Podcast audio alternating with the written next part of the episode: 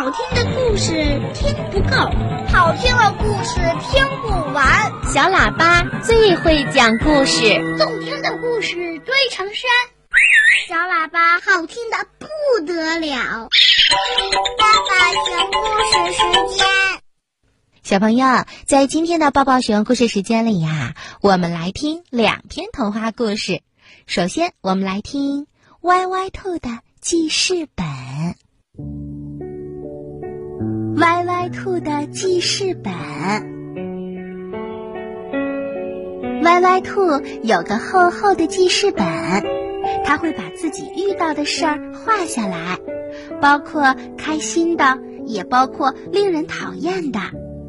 画开心的事儿，歪歪兔会用粉色的油画棒；讨厌的事儿呢，他会用黑色的油画棒。最近出现在他记事本上最多的就是新来的同学小河马，用的最多的就是黑色的油画棒。小河马跟歪歪兔是同桌，可是歪歪兔一点儿也不喜欢他。小河马吃饭的时候嘴巴张得大大的，差不多能塞下一个大西瓜，歪歪兔不喜欢。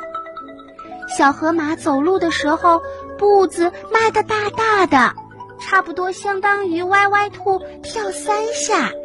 歪歪兔不喜欢。小河马爬上滑梯的时候，总是慢吞吞的，排在它后面你就干着急吧。所以歪歪兔不喜欢。小河马回答问题的时候，总爱甩尾巴。真担心椅子会被他甩散了架，所以歪歪兔不喜欢这样的事儿。记得越多，歪歪兔就越不喜欢小河马啦。再说了，黑色的油画棒把他的心情也搞得黑乎乎的。他恨不得小河马离自己远远的，最好是再也不要见到他了。这样，他的记事本上才不会全是令人讨厌的黑色。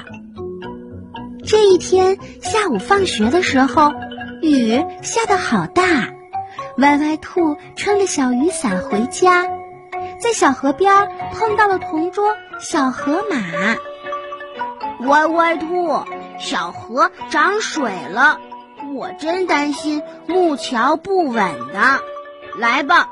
我背你过河去。小河马张着大嘴巴说：“可是歪歪兔才不要呢，它不喜欢小河马。”于是歪歪兔不理小河马，自顾自的上了桥。一步，两步，哎呀，小木桥晃呀晃，吱呀吱呀的响，歪歪兔有点害怕了。心一慌，脚一滑，扑通一下掉到了水里！救命啊！救命啊！这时，小河马赶紧跳下水，朝着歪歪兔游了过去。小河马的水性棒极了，三下两下就抓住了歪歪兔，把它救了上来。小河马把瑟瑟发抖的歪歪兔带回了家。给他换上了干衣服，还给他煮了一杯热腾腾的姜糖水给他喝下。歪歪兔立刻觉得好多了。小河马家里收藏了许多漂亮的石头，小河马喜欢捡石头，这跟歪歪兔一样。小河马家的阳台上种着很多好看的花。小河马喜欢养花，这跟歪歪兔一样。小河马端来好多小饼干，跟歪歪兔一边吃一边聊天儿。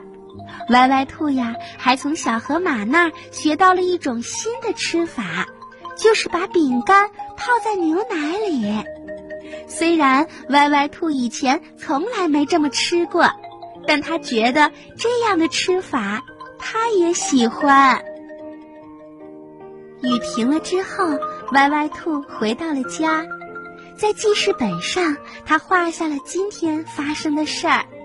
当然，他用的全是粉红色的油画棒。